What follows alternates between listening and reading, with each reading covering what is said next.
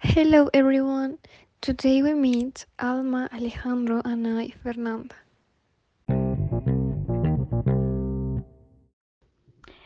We will talk about the koala since it is a beautiful animal and is in danger of extinction.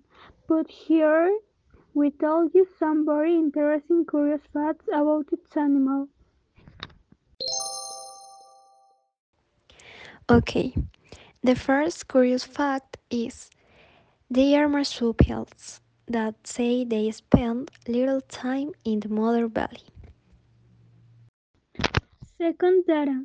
They are born with a size of 2 centimeters and spend 6 months later inside the maternal bag. Finally, the third curious fact. They sleep approximately 20 hours a day. They only struggle with his mother. Mr. Passive right? Well, now what do we hear how interesting this animal is? We must do something about it that it does not become completely extinct and we see for many more years. Thanks for listening. Bye and have a nice day.